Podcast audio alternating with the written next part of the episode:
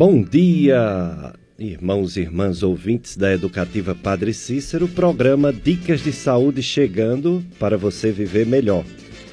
Eu sou Péricles Vasconcelos, médico clínico do aparelho digestivo também.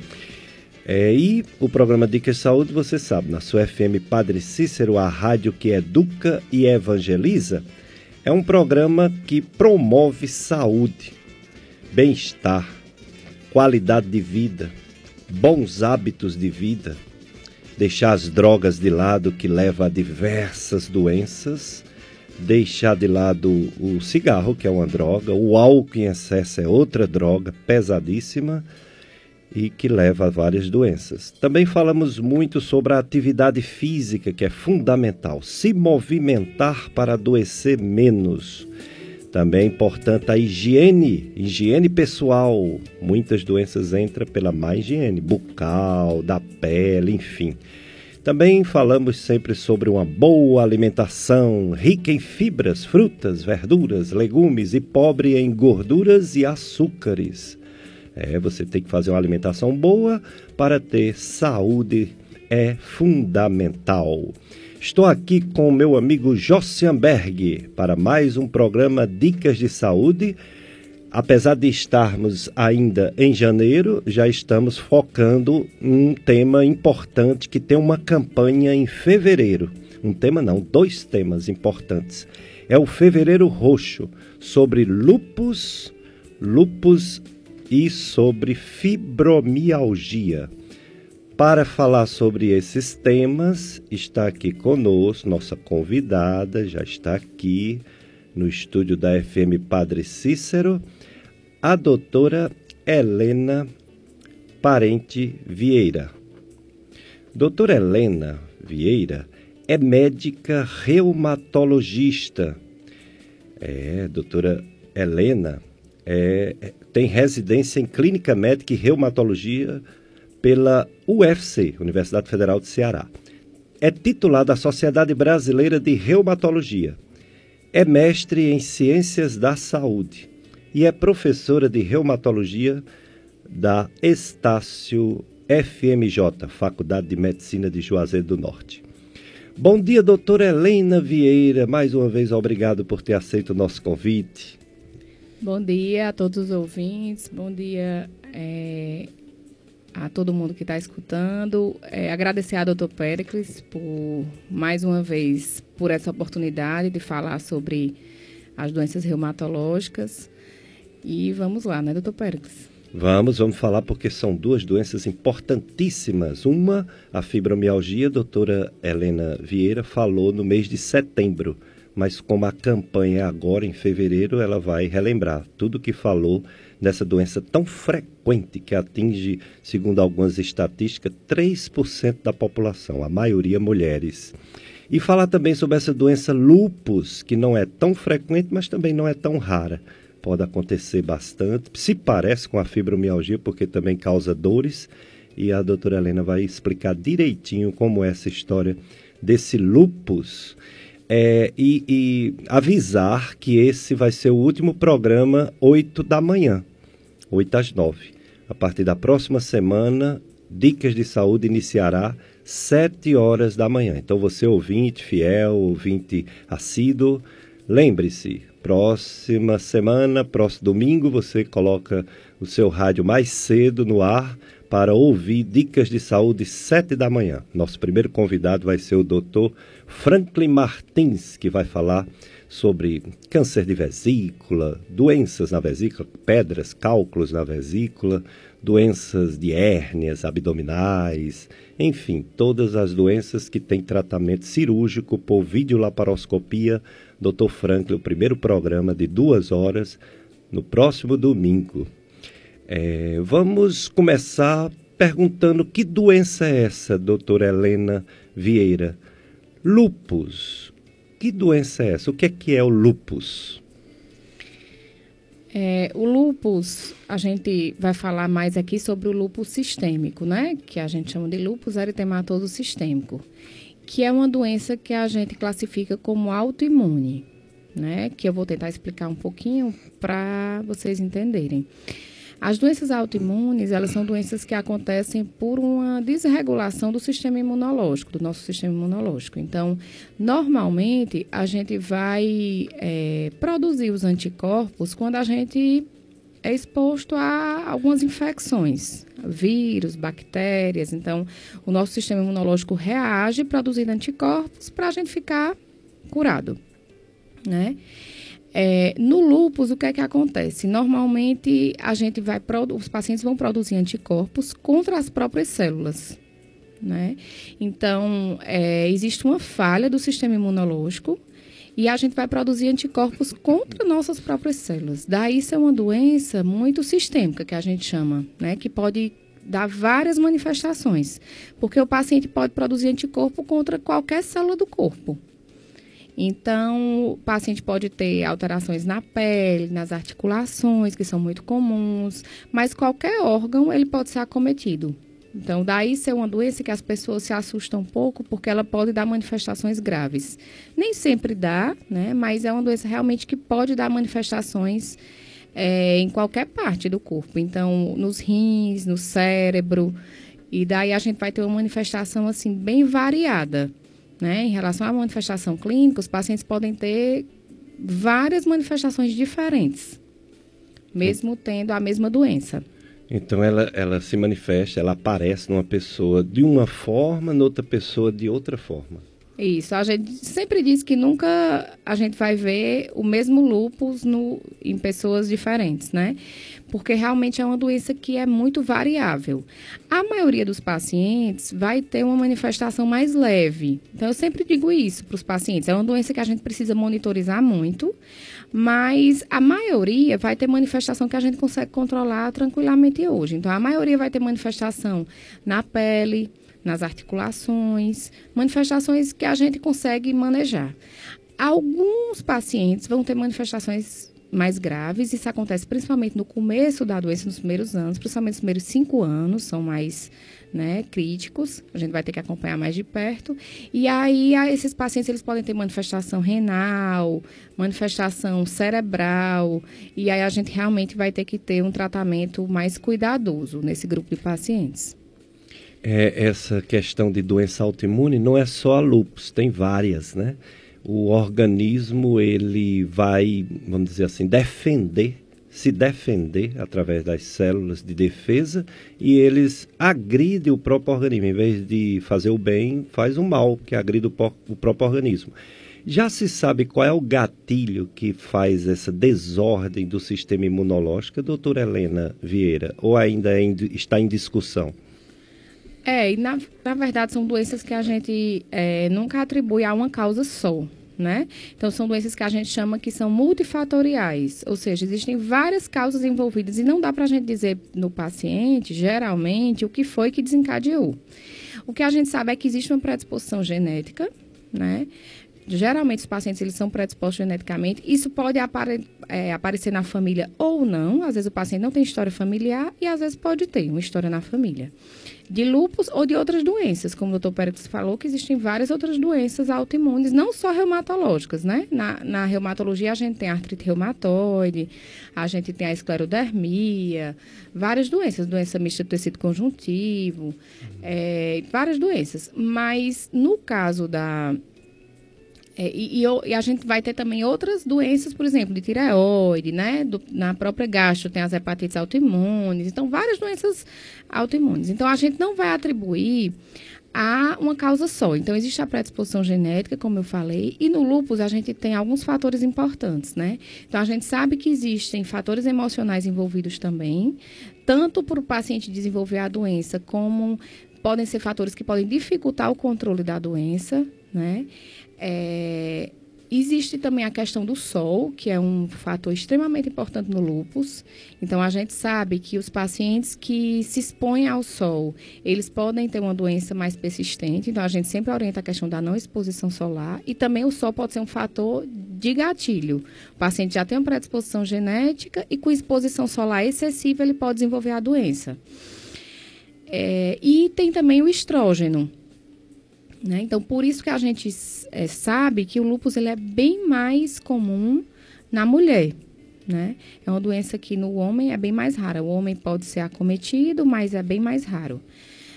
E é, no caso do, do estrógeno, que é um hormônio feminino, né, que, tá, que está presente nas mulheres, a gente sabe que o estrógeno ele pode também ser um fator de desregulação do sistema imunológico nos pacientes também que normalmente já vão ter uma predisposição genética. Então, a, daí a gente sabe que a doença é bem mais comum em mulheres na faixa etária reprodutiva, ou seja, mulheres jovens, né, em torno de 20, 30 anos. Normalmente a doença, ela não vai acometer, é bem mais raro acometer pacientes pós-menopausa. Então, é mais um fator que explica para a gente a questão hormonal, que é muito importante também na doença. Exato, muito bem. Então, hoje a campanha, que já é fevereiro, fevereiro roxo, lupus e fibromialgia, que também causa dores, e a doutora Helena já já vai falar sobre como fazer o diagnóstico, separar, diferenciar uma da outra e das outras doenças que causam dores pelo corpo. É, temos o aviso da festa de Nossa Senhora das Candeias, na paróquia Nossa Senhora das Candeias, bairro Frei Damião, aqui no Juazeiro. Hoje, dia 6 de janeiro, que é que tem hoje mesmo? Eu acho que está um pouco fora de, de tempo aqui. Vamos ver.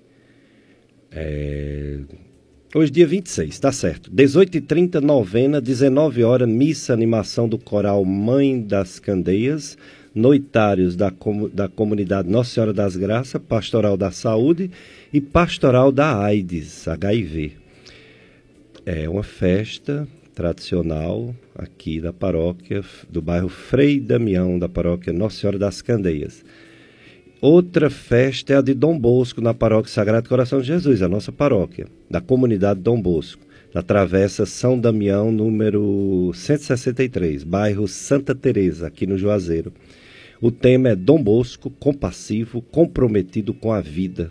Hoje, 18 horas, terça, novena e ladainha, 19 horas, missa com liturgia, da, é, a, a responsabilidade da comunidade Rainha da Paz, e os noitários das comunidades Rainha da Paz, Encontro de Casais com Cristo, Pastoral da Saúde, Pré-Matrimônio, Saída da Imagem, vai ser na residência de Edivan e Lidiane, na rua São Damião, número 206.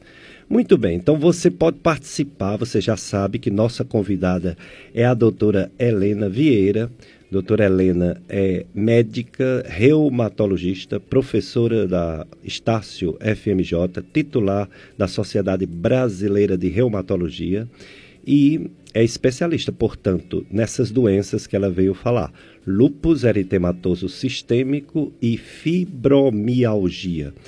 Aí você liga, você liga 3512 2000 o Jossenberg está aqui, pega sua pergunta e a gente passa para a doutora Helena Vieira. Você pode também participar diretamente do WhatsApp, pelo mesmo telefone, 3512 2000. E a gente passa a pergunta para a doutora Helena Vieira. Doutora Helena, agora uma, uma dúvida que eu tenho é sobre essa questão ainda de doenças autoimunes, que são muitas. É, o, o, o gatilho não está, parece que, bem claro. Mas tem alguma possibilidade de ser um fator infeccioso que estimula o sistema imunológico a fazer uma defesa e aí entra a desordem porque não sabe que já resolveu e continua agredindo o corpo, pensando que está fazendo um processo inflamatório para expulsar o agente que agrediu? É por aí ou eu estou fantasiando muito? Tem sim, doutor Pericles. É, as infecções, tanto virais quanto bacterianas, elas estão envolvidas também como fator de gatilho. Então, é exatamente isso. O paciente, quando tem um quadro infeccioso, ele pode sofrer uma desregulação do sistema imunológico e aí começar a produzir os autoanticorpos. Só que a gente normalmente atribui isso a pacientes que têm uma predisposição genética, porque as infecções elas são muito comuns. Né? Então, as infecções virais, principalmente, né, as bacterianas também, elas são doenças do dia a dia mesmo. Então, é, a gente normalmente atribui isso a pacientes que têm uma predisposição genética. Então, o paciente tem que ter uma, como se fosse um terreno fértil para desenvolver uma doença autoimune. E isso tem muita, muita relação com o fator genético mesmo. E aí, quando ele é exposto a alguns fatores de gatilho, aí entram as infecções também, aquelas outras que eu falei, ele desenvolve a doença.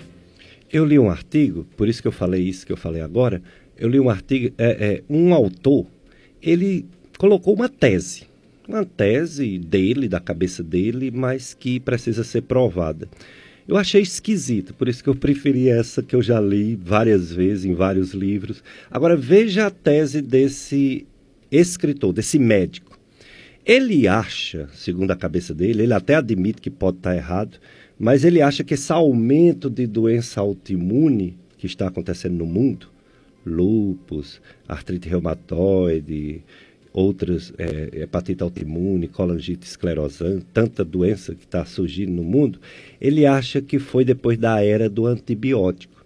Que antes da era do antibiótico, o, o agente agressor entrava no organismo e o organismo fazia uma defesa completa para aquele agente agressor. Nem sempre funcionava, o paciente morria muitas vezes, mas quando funcionava, funcionava de uma forma de resposta completa.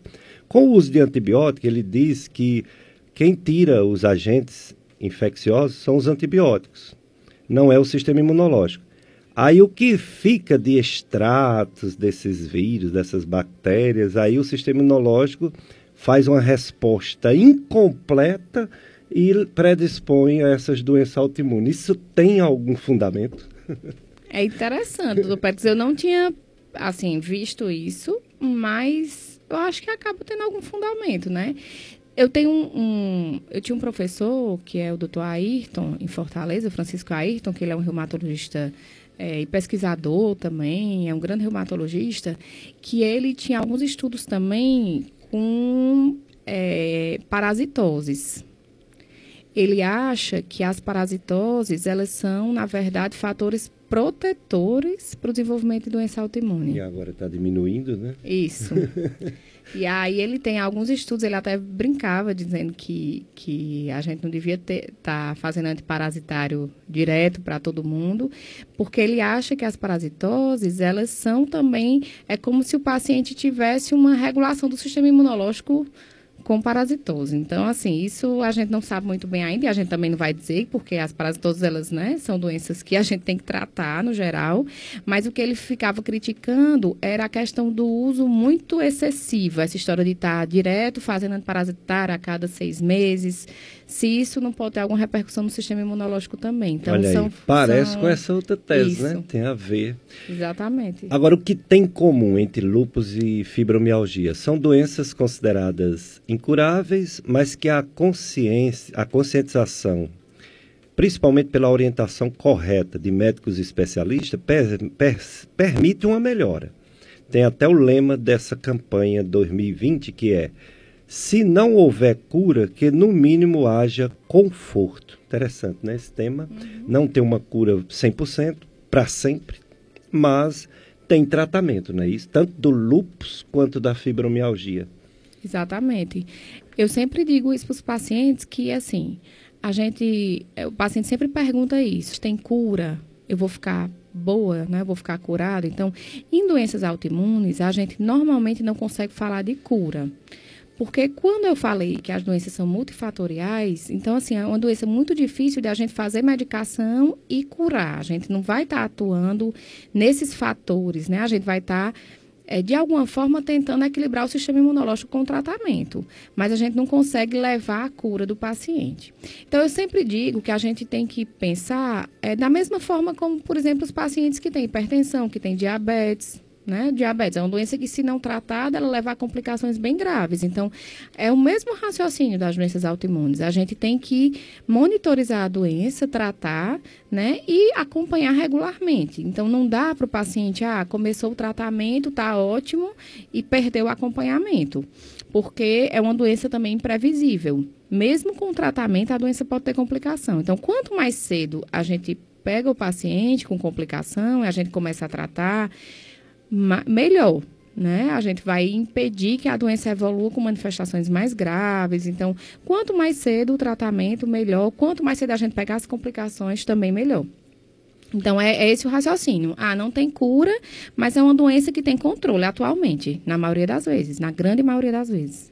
Muito bem, então hoje o assunto é o Fevereiro Roxo sobre lupus e fibromialgia e a especialista reumatologista, doutora Helena Vieira, nos esclarecendo sobre essas doenças. Doutora Helena, quando suspeitado lupus e como fazer o diagnóstico diante de uma suspeita que alguém possa ter essa doença? É, Excelente a pergunta, doutor Pericles. A gente tem uma, uma, muitas vezes uma certa dificuldade no diagnóstico, principalmente quando o paciente ele às vezes procura outro especialista porque ele não sabe que às vezes ele procura um clínico, um dermatologista, né? Isso. Então daí a importância da, do reconhecimento precoce é, das manifestações. O lupus, as manifestações do lupus elas são muito variáveis. É, então, assim, o paciente ele pode abrir o lúpus com qualquer manifestação clínica em qualquer órgão, mas o mais comum que a gente chama a atenção seriam as manifestações que a gente chama cutâneo-articulares, ou seja, pegando a pele e as articulações. Então, vai ser bem mais comum em mulher jovem, né? O homem ele pode ter, mas é bem mais raro.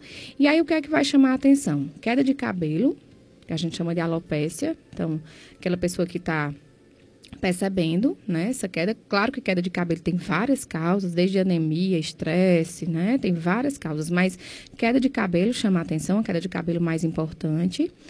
Manifestações na pele, principalmente em regiões que são expostas ao sol. Então, normalmente no lúpus a gente vai ter lesões mais vermelhas, avermelhadas, na região de face, na região dos braços, nos membros superiores, né, na região do tronco, toda essa região que é mais exposta ao sol. E normalmente o paciente tem uma sensibilidade maior ao sol também. Ele não se sente bem quando ele pega sol, ou essas lesões elas pioram, né, essas lesões nessas regiões. E a gente chama muito a atenção também por as manifestações das articulações, que normalmente o paciente vai ter dor nas articulações. Uma dor que pode pegar várias articulações e que a gente é, normalmente diz que é uma dor inflamatória, ou seja, é uma dor que acontece mais quando o paciente está em repouso, é muito comum a dor de manhã, pode ter inchaço, nas juntas, né? Diferente da fibromialgia, que é uma dor mais difusa, uma dor no corpo todo e que normalmente não tem inchaço. E a fibromialgia é bem diferente porque ela normalmente ela não vai dar manifestações muito visíveis, né? O paciente tem muita dor, dor no corpo todo, mas não tem manifestações clínicas visíveis. Então, pele, essas manifestações não tem. Tá? Então, no lúpus, o que vai chamar mais atenção é isso, seriam as manifestações na pele e nas articulações. A gente vai ter outras manifestações mais graves, que são as manifestações renais, né? É, convulsões, e aí manifestações no coração, são bem variadas, mas o que vai chamar mais a atenção é isso. E manifestações sistêmicas também, sintomas sistêmicos. O que é isso? Febre, fadiga, né? Que é aquela é, astenia que a gente chama, que é o paciente não está se sentindo bem, se sentir é, desgastado, fadigado, pode dar uma febre baixa. Então, essas manifestações também a gente vai ter que, que chamar atenção e, e se preocupar mais. Muito bem, então hoje a gente está sabendo tudo sobre essa doença chamada lupus e também revisando a fibromialgia. Daqui a pouco a doutora Helena vai falar mais aprofundadamente sobre a fibromialgia. O Jossenberg vai nos colocar agora o apoio cultural, os avisos da emissora.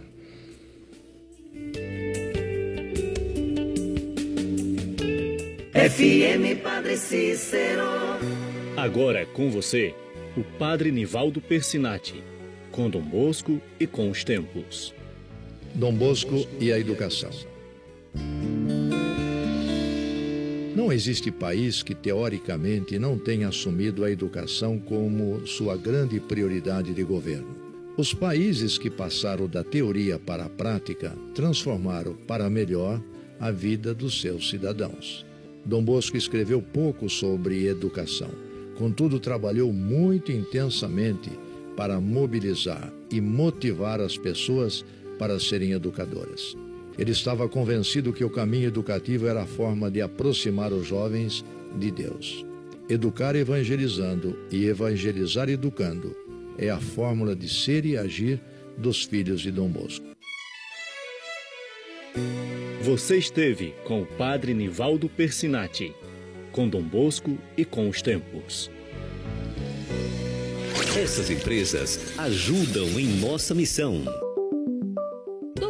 Felipe Feitosa, mastologista, membro titular da Sociedade Brasileira de Mastologia. Realiza biópsias e cirurgias de mama. Convênios: Unimed, São Camilo, Apvida, Afago e Vida. Atende na clínica Med Imagem Cariri, Rua Raimundo Machado, número 155, bairro Triângulo. Telefones 3571 8541 e 98150 2214. Dr. Felipe Feitosa, mastologista.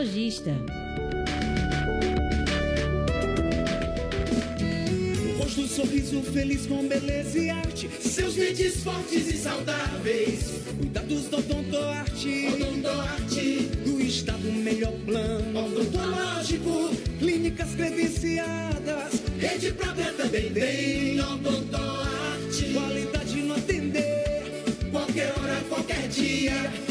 Seu problema resolver. Odontoarte 2141 8400. Gastroclínica Vasconcelos. Dr. Pericles Vasconcelos, gastroenterologista, especialista nas doenças do aparelho digestivo, estômago, intestinos e fígado. Dr. José Pericles, psiquiatra e médico do sono pela USP, especialista no atendimento de depressão, ansiedade, esquizofrenia, risco de suicídio, insônia e apneia obstrutiva do sono. Realiza exames de poligrafia respiratória domiciliar e endoscopia digestiva. Gastroclínica Vasconcelos, Rua Padre Cícero, 675 Centro, Juazeiro do Norte, Ceará. Fone 3511-0305. FM Padre Cícero faz parte da sua vida. Sou Terezinha Laide. Ave Maria, esta rádio é uma benção na minha vida. Uma rádio completa. Eu sou Luiz Alves Filho e a Rádio Padre Cícero é a minha rádio. Do jeito que você gosta. Eu sou Tereza Maria e sou feliz de ser amiga da rádio. Faça parte do clube de amigos da FM Padre Cícero. Eduque e evangelize conosco. Ligue 3512-5824. 3512-5824. E faça seu cadastro. Clube de amigos da FM Padre Cícero. Juntos somos mais amigos. Amado, amigo, sou teu anjo, podes confiar. 2020 chegou. E com ele muitas novidades na programação da sua FM Padre Cícero. A partir do dia 3 de fevereiro, de segunda a sexta, de duas às seis da tarde. Programa Tarde Amiga. Apresentação Francildo Silva. Isso mesmo, muita música, quadros educativos, religiosos, momento cultural e o terço da misericórdia com Francisco Freitas. Conto com a sua sintonia. Divulgue, sintonize. FM Padre Cícero, a rádio que educa e evangeliza. FM Padre Cícero. Voltamos a apresentar Dicas de Saúde.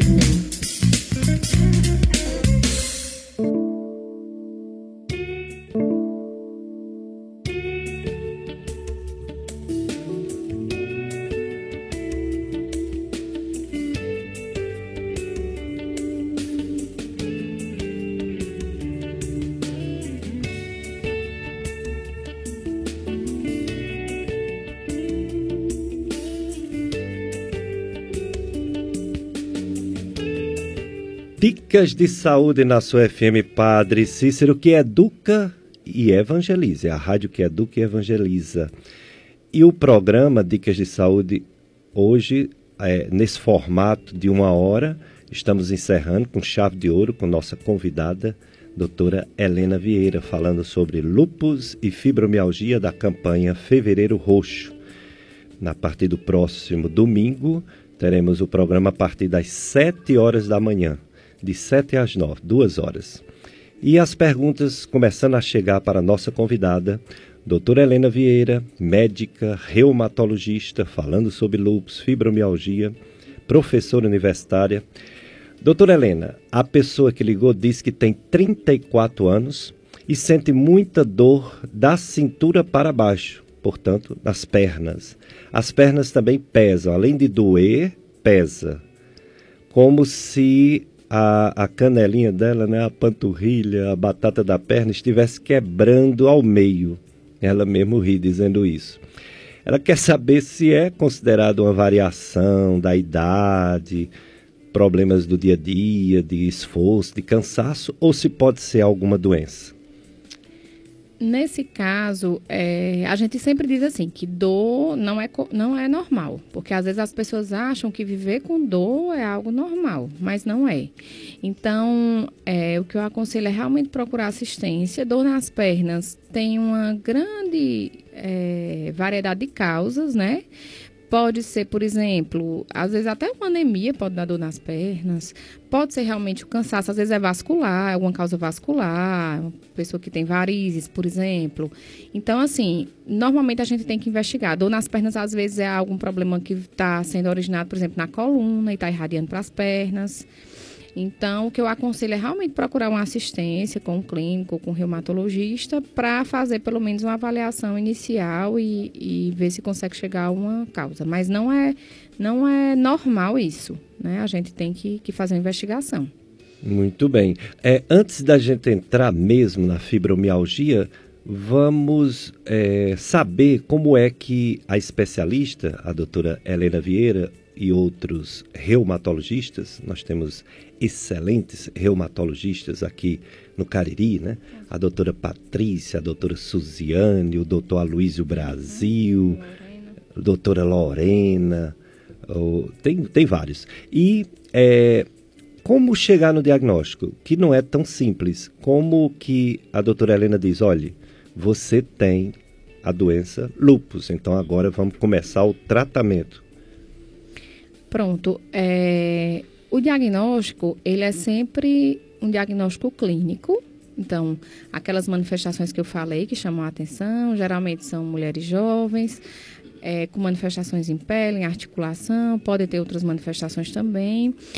E, normalmente, a gente vai fazer alguns exames laboratoriais. Então, o exame mais comumente falado e que realmente a gente usa é um exame chamado de FAM, né, que é um exame de sangue, que a gente chama de fator antinuclear.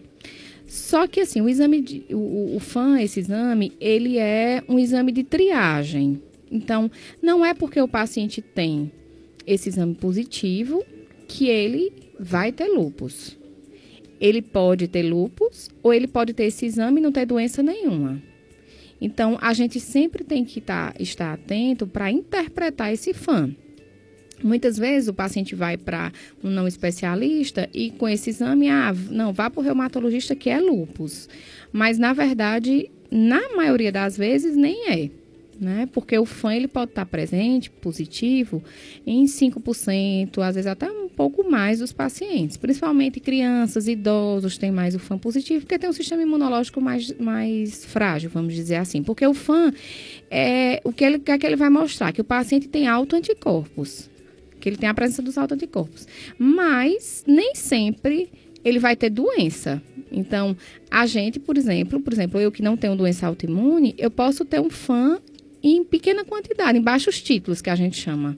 Autoanticorpos em baixos títulos, e isso não é doença. Então, para a gente dar o diagnóstico, a gente vai lançar a mão das manifestações clínicas, avaliar as manifestações clínicas, aí a gente pede o FAM, se o paciente tiver uma manifestação clínica realmente compatível e o FAM for positivo, geralmente a gente considera quando o FAM ele é mais alto e aí tem alguns padrões do FAM, então a gente tem que interpretar bem esse FAM. Se esse FAM ele é sugestivo, aí a gente vai pedir exames mais específicos ainda, que são os anticorpos específicos da doença. Então, o diagnóstico, ele é um diagnóstico mais complexo, né? E que muitas vezes é, o paciente ele recebe um diagnóstico que, que na verdade ele não tem. Então, sempre atentar para isso. Quando o paciente tem o exame positivo, é importante ir para o especialista se ele tem alguma manifestação clínica. Se ele tem, por exemplo, essa história do fã positivo, acha que é lúpus, procurar o especialista para fazer essa avaliação mais detalhada. Então, o diagnóstico ele vai se basear nas manifestações clínicas e nessas alterações laboratoriais que é, elas têm que ser avaliadas pelo especialista porque elas são mais específicas.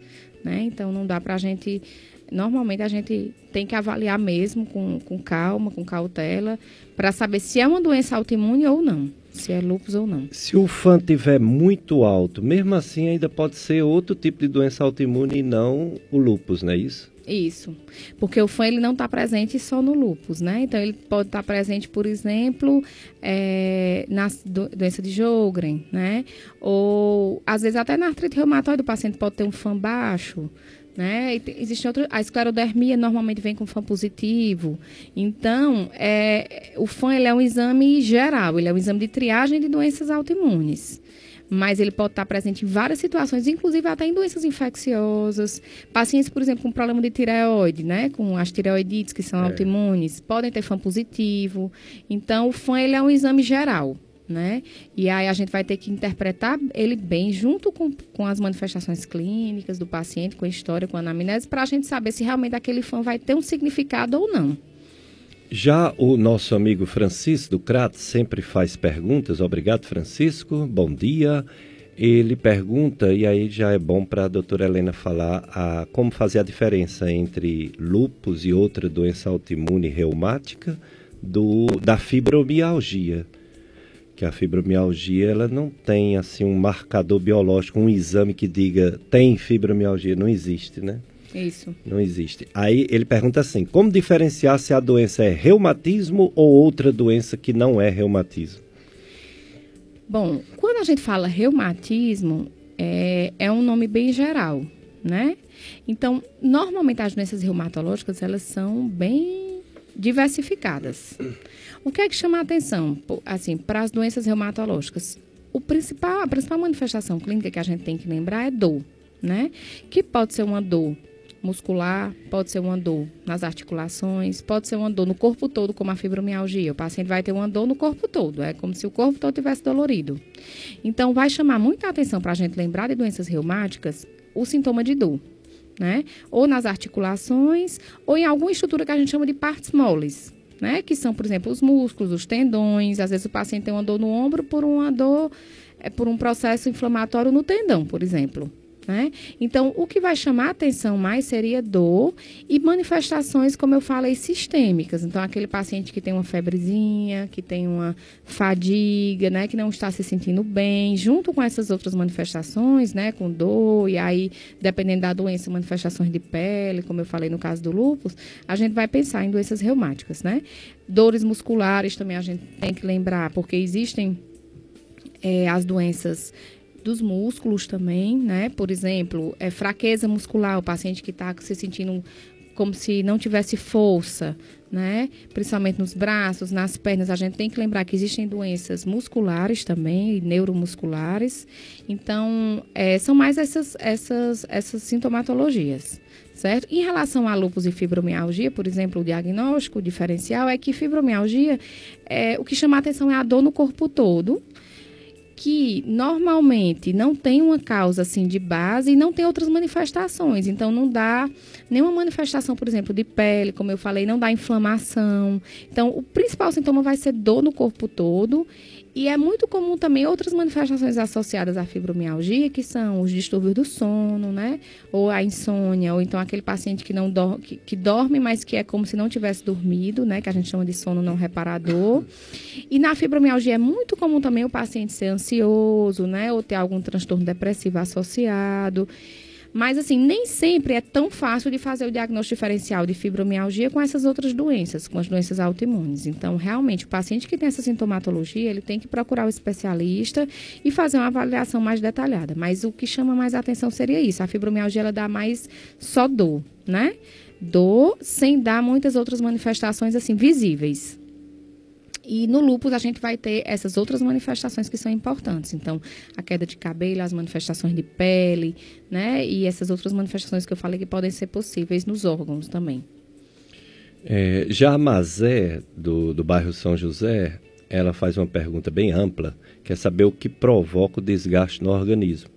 É, eu achei essa pergunta muito interessante, doutora Helena, porque às vezes a gente recebe uma radiografia da coluna ou uma ressonância magnética da coluna de uma pessoa, vamos dizer, de 45 anos, normal, e outra pessoa de 45 anos, com diversas alterações, do, como se tivesse degenerado aqueles ossos, o, os discos intervertebrais.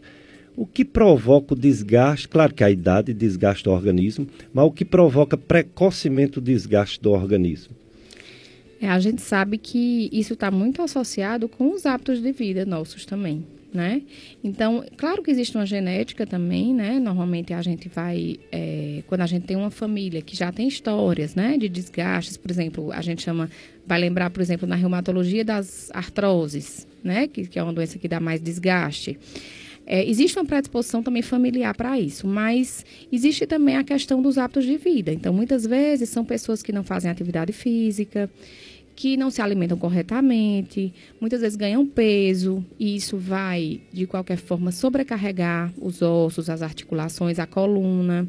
Né? Pessoas que ficam, por exemplo, essa história da coluna, pessoas que ficam a maior parte do dia sentada, sem movimento, né? muitas vezes com uma postura que não é adequada. Então, tudo isso vai fazer com que a gente envelheça, de qualquer forma, mais precocemente. Então, daí a importância que o doutor Pérez falou no começo do programa, da, que isso é o básico, né? Do paciente tentar se alimentar bem, tentar fazer atividade física, né? O movimento do corpo ele é um movimento é, é, extremamente importante. Né? A gente diz que o movimento muitas vezes cura mesmo. Então, qualquer movimento que o paciente se sinta bem, isso é extremamente importante. É, tem um, um, áudio, não é, Jossenberg, da senhora Josi. Vamos ouvir o, o áudio. Bom dia.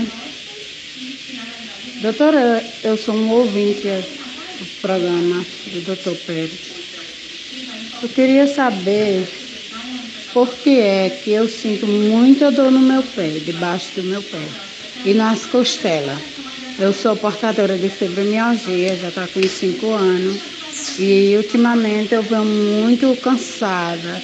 Meu corpo dói muito, minha junta é toda dolorida, sinto muita dor de cabeça. Eu queria saber de vocês se isso aí é normal, porque eu tomo dois tipos de remédio e de manhã e à noite. E ultimamente não está me servindo tanto. Qual o remédio indicado que a senhora indicaria para mim tomar? Tenho problema de gastrite também.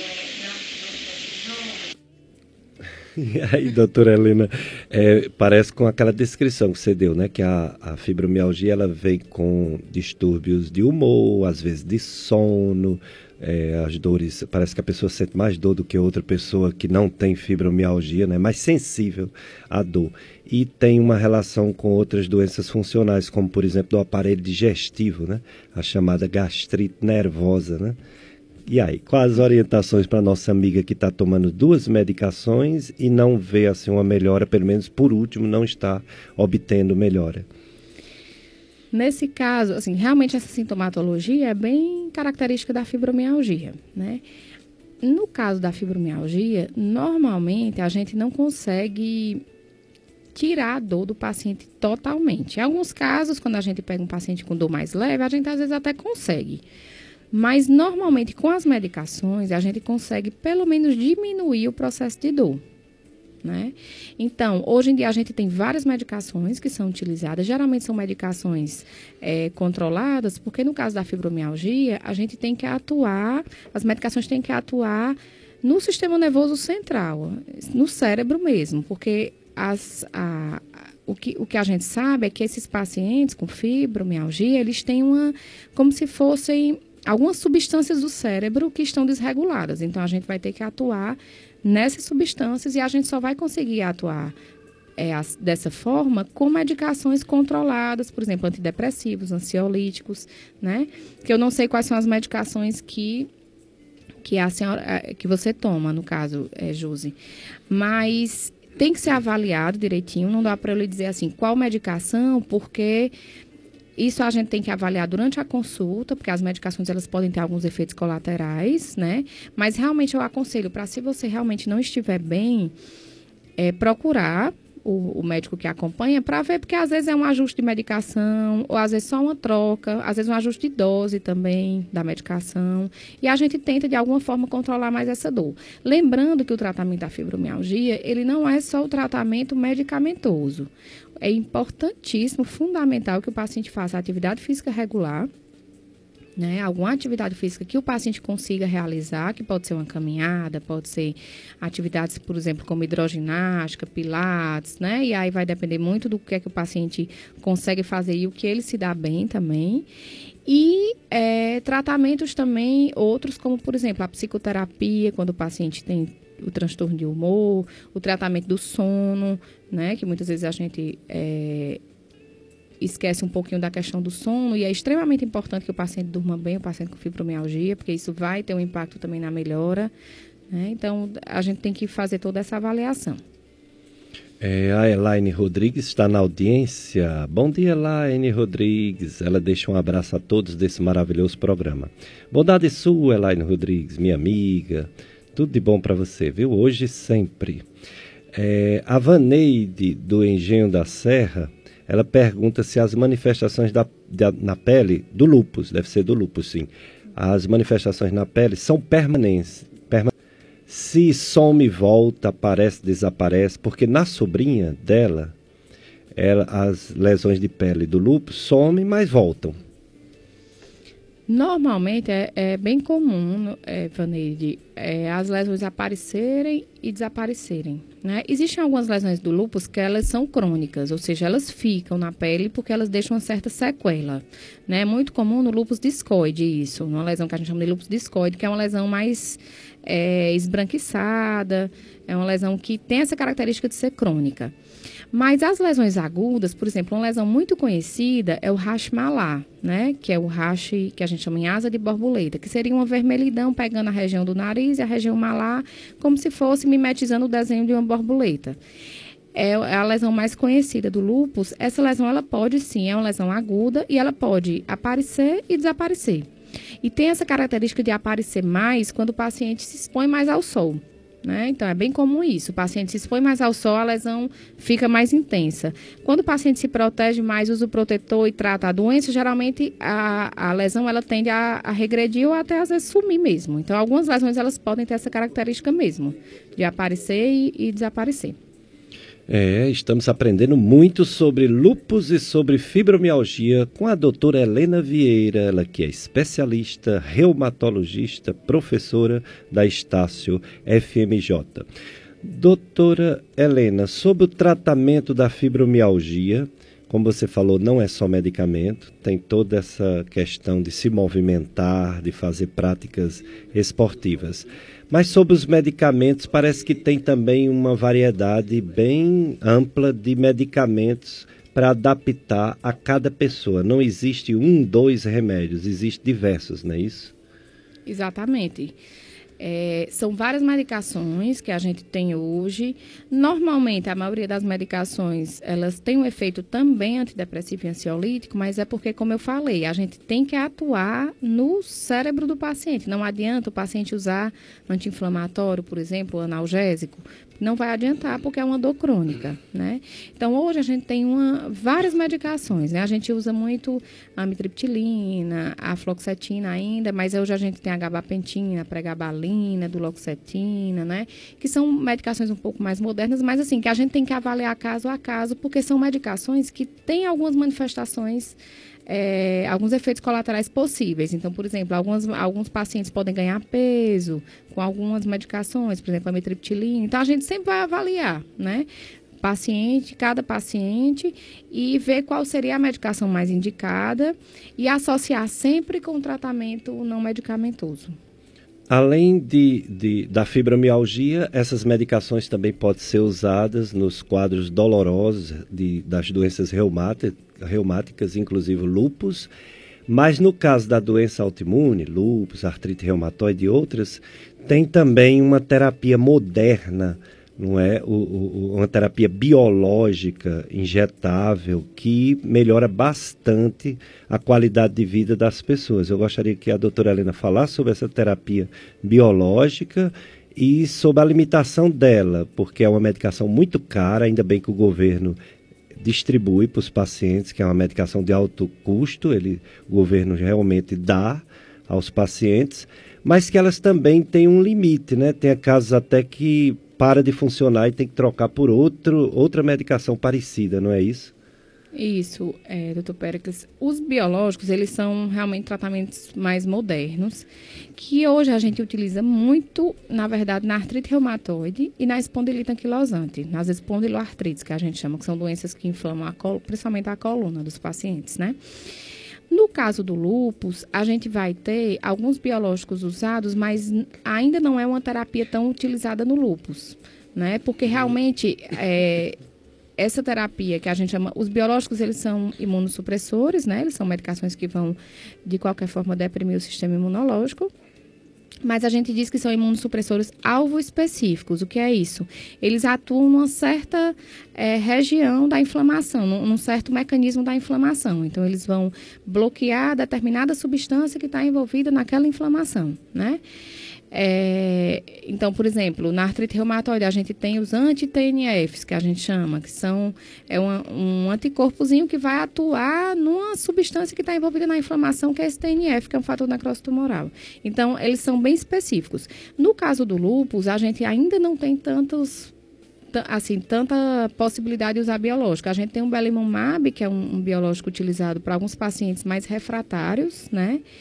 E o rituximab, em alguns casos também do, de nefrite lúpica. No caso do lúpus, a gente vai ter mais os imunossupressores mesmo gerais, né? Que a gente usa muito ainda os corticoides, principalmente na fase inicial da doença. A hidroxicloroquina, que é uma medicação que a maioria dos pacientes vai tomar. E aí, dependendo de cada paciente, da manifestação de cada paciente, a gente vai ver se precisa usar algum outro imunossupressor. Né? Mas geralmente todos os pacientes vão usar hidroxicloroquina, que é uma medicação bem acessível hoje né, uma medicação barata que normalmente controla muito bem a doença. E os corticoides vai depender muito de cada caso. Tem paciente que realmente precisa usar o corticoide para controlar a doença, principalmente na fase inicial. E depois a gente vai usar mais os, os outros imunossupressores, né? Aí no caso do lúpus a gente vai ter pouca ainda alternativa assim de biológicos no, no SUS, mas na artrite reumatoide, na espondilite a gente já tem os biológicos a gente usa muito, né, principalmente é, nessas duas doenças.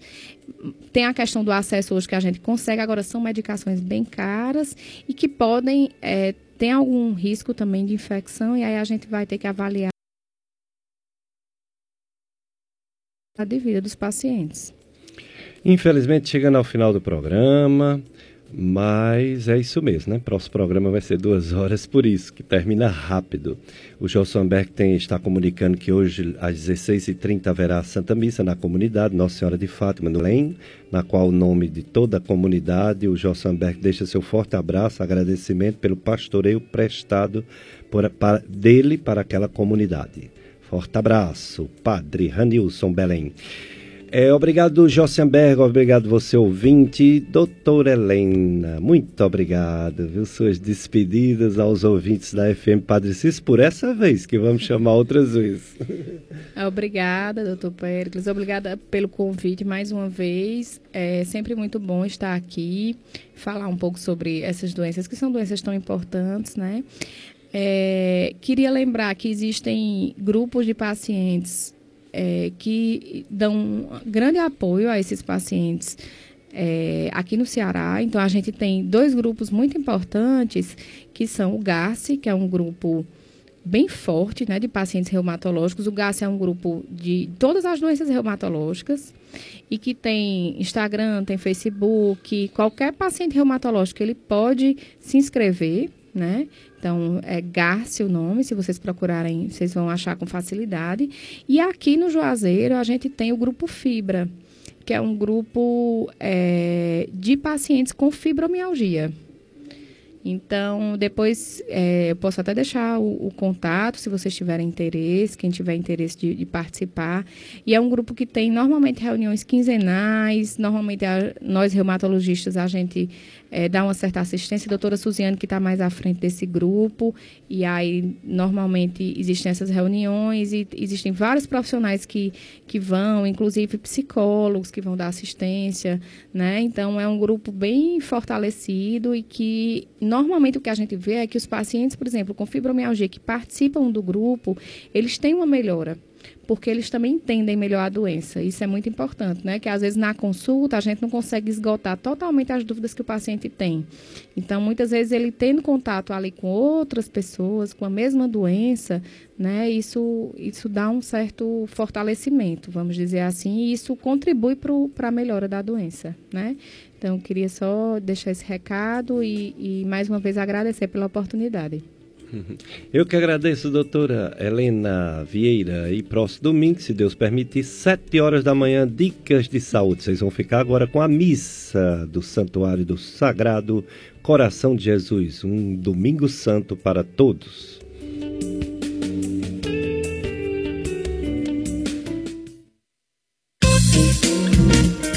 A FM Padre Cícero apresentou Dicas de Saúde.